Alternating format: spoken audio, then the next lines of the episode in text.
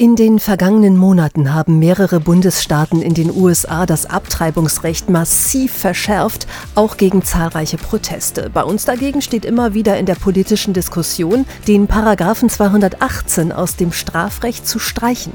Derzeit ist es so, ein Schwangerschaftsabbruch ist gesetzeswidrig. Er bleibt aber unter bestimmten Bedingungen straffrei. Und wie so oft in der Politik, der Paragraph 218 war ein mühsam errungener Kompromiss, die Kirche etwa tut sich schon mit dieser Regelung schwer, sagt der Vorsitzende der Deutschen Bischofskonferenz, Georg Betzing. Weil wir sehr eindeutig für den Schutz des menschlichen Lebens vom ersten Augenblick, und das heißt von der Empfängnis bis zum letzten Augenblick, nämlich dem Tod, sehr stark eintreten. Deshalb sprechen sich die Bischöfe klar dagegen aus, den Paragraphen 218 zu streichen, auch weil sie überzeugt sind, das Lebensrecht jedes Menschen ist durch die Verfassung geschützt. Das Bundesverfassungsgericht Verfassungsgericht hat eben gesagt, ein Embryo ist nicht ein Wesen, das sich erst zum Menschen entwickelt, sondern es entwickelt sich als Mensch. Und die Entscheidung, eine Schwangerschaft abzubrechen, bedeutet immer diesem Kind das Lebensrecht zu nehmen. Auf der anderen Seite ist für Bischof Betzing aber auch klar, dieses Lebensrecht des Kindes wird man nur schützen und wahren können gemeinsam mit der Mutter. Wie soll das sonst gelingen? Dafür bestens geeignet sind laut Betzing die schwangeren Konfliktbereiche Beratungen,